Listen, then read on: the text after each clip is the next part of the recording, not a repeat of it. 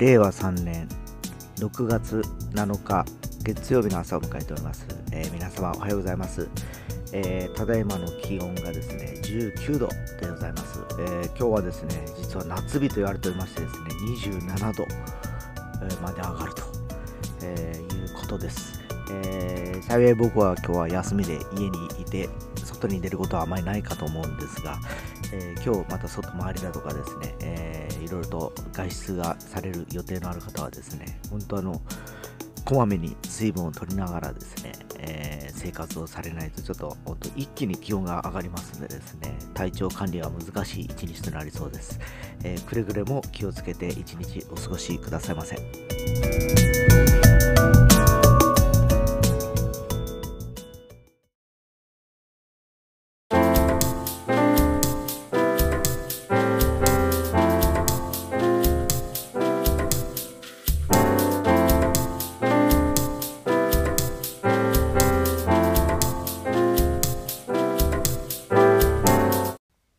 はい、えー昨日に引き続きですね、えー F1 グランプリアゼルバイジャン GP の決勝があったので、その総評といいますか、感想を話したいと思います。久しぶりに面白いレースでした。えーというのもですね、序盤からですね、えーまああのー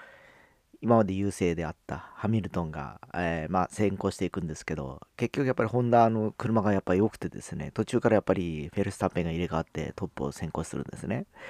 で、で、いろんなあの市街地コースなんでトラブルがあったりしながらですね、アクシデントがあったりしながら、えーもうこのままフェルスタッペンフィニッシュだろうなと思った残り十何周かの時にですね、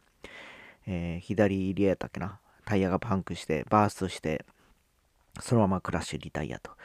ああ、おもんないなと思って見てたらですね、えーその後またいくつかの中断だとか中止がありながら、えー結局またあのハミルトンと、えーあるいはあのその後続くドライバーが、まあ、あのフェルスタッペンの、えー同僚のですね、ペレスであったりだとか、えーあとはフェラーリのルクレールですかね、えーであったりというので、えーまああのここいらは大体もういつもの顔ぶれなんですね。で、その後にですね、え喜ばしいことになぜかベッテルが久しぶりにいるんですよ。4位、5位とかですね。えーこいつもしかしたら、あの、これまでやっぱワールドチャンピオン3回ぐらい取ってるのかな、確か。えードライバーなんで、まあ、あの、勝ち方を知ってるからですね。まあ、うまくやれば、ちょっとトップ3にも入ってくるのかなと思いながら、やっぱり案の定ですね、えーピットのタイミングをですね、ずっと遅らかして、結局市街地コースの、やっぱりそういったアクシデントがあったら、一回イエロー、あのイエローフラッグ出て、出てあるだとか、えー、あの、なんすかな、えーペースカーが入ってきてですね、えー一旦中断とかなるんですね。えーその際にあのピットに入ってタイヤに変えるレースアーが多くてですね、そうすることによって、えー結局タイム差は変わらずにタイヤが新しくできるというあの利点があるんですよ。で、ものの見事にこれがハマってですね、えー結果的に、えーベッテルは3位から2位と上がっていきましてですね、最終的にはやっぱり2位だったんですね。久しぶりにですね、えーまあ、トップの,、まああのマクラーレン、レッドブル、レッドブルホンダはまあ大体順当で、えーペレスも久しぶりですね。マクラーレン時代以来からかな、えー勝つのかな。えーで、えー今回はなんとその3位までに、これまでもう本当すごい牙城であったメルセデスの2台は入らず、えー要はあのハミルトンにおいては再スタートの後にですね、えー1コーナーでミスをしてスピンをスピンというか曲がりきれずオーバーランをしてですね、えーそのまま最下位に落ちると。で残り3周と。追いつけるわけないですよねそれでですね。でフェルスタッペンは有力とされて、まあ、この2人が今ドライバーチャンピオン争ってるんですけど2人揃って、まあ、あのノーポイントという結果にはなったんですけど、えー昨日の結果を見る限りですね、えーまあ、ホンダの強さもまた分かりましたし、えー3位もピエール・ガスリーって言ってですね、同じホンダのアウアルファタウリというチームのホンダエンジンを積んだドライバー。で、もう一つ輝かしい、えー話が、角田選手で日本人唯一のドライバーがいるんですけど、なんとベスト10に入りました。7位だったっけな、6位だったっけな。とにかく、えー最初から、あのー予選のとこから4列目ぐらいから走ってたからですね、えー期待はできてたんですけど、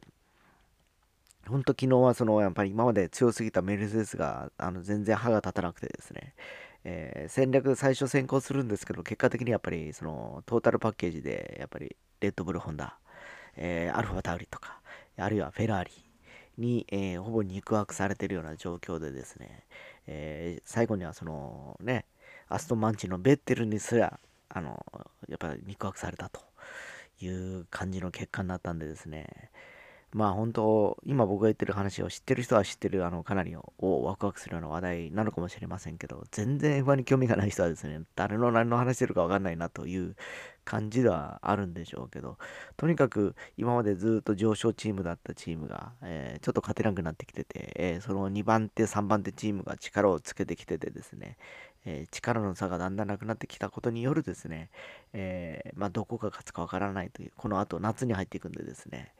えー、まあ、ホンダが2連勝なんですね。実はモナコで前回、えー、フェルスタペン勝って、今回はペレスが勝ったということでですね、えー、今5000ぐらいいったのかな ?5000、4000、6000ぐらいいったのかな？のうちの2つ取ったからですね、えー、今までは5000のうち1つ取るぐらいしかできなかったのが、もう今年はそれだけちょっと進歩してることもあってですね、この先のレースがちょっと楽しみだなと思いましたので、えー、もし興味がある方は YouTube とかでハイライトでもうすでに上がってます。昨日のレースの展開がですね。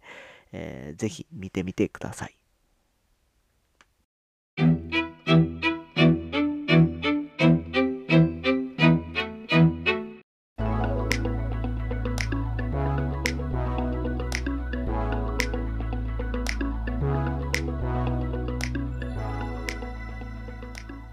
はい、えー、昨日のレースの話を今日もしたんですけど、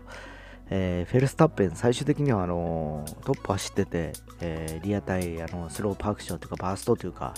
えで、えリタイアという形になるんですけど、えこれも多分戦略だと思うんですね、チームのですね。おそらく早めにピットに入っていればですね、タイヤがバーストすることもなくですね、多分このまま逃げ切れてたのではないかなと思ったんですね。だから、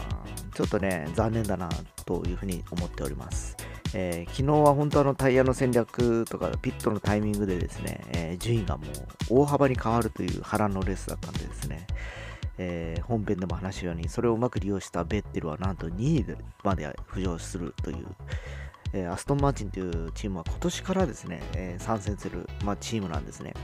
えでそれまで、えまああの何でしたっけね、フォースインディアっていう名、あの、なんていうかな、チーム名でやってきまして、去年はちょっとね、レーシングポイントっていう名前だったんですけど、えー、結局3番手、4番手ぐらいのチームだったんですけどね、まあ、あのエンジンがメルセデスなんで、えー、パッケージさえ良くなれば、えー、結果はついてくるだろうなと思ったんですけど、もう戦略でね、まさしくベッテルは2位を勝ち取ったと。いうことなんでですね、やっぱりそういう経験値の高いドライバーが1人入ることによって、えー、結局あのチームの成績も良くなったりするわけでですね、えー、まああのー、昨日はそれが顕著に出たレースだったんではないかなと思います。えー、まあ、こうやってあの少しでも勝ちが分かってくるとチームもいろいろとほらあのそれに合わせて、えー、彼のアドバイス通りやっぱ作っていくことによりですねだんだんだんだんあのパッケージが良くなったりしていくわけなんですね。だけどよくあの、開発能力の高いドライバーって昔からいたんですね。アラン・プロストとかもそうですし、アイルトン・セナとかもそうでした。やっぱりあのシューマッハもそうです。今まで勝てるドライバーっては大抵開発能力が強高いというかですね、いうこともあるのでですね、おそらくメルセデスはハミルトンにやっぱり偏ってるだろうし、えフェラーリにおいてはですね、やはり今、ルクレールというまだデビュー3年目ぐらい、4年目ぐらいだかな、の新人がやってるんですけど、もう本当に仕上がってきてますんでですね、えー、だからこの辺ですね、えー、まだ優勝というか、チャンピオンになったことのないドライバーで、センスのある子たちが作り上げた車がですね、今本当にその今までの実力者たちを脅かすような状況になってきてるんでですね、えー、さっきも言いましたように、この夏ですね、えー、多分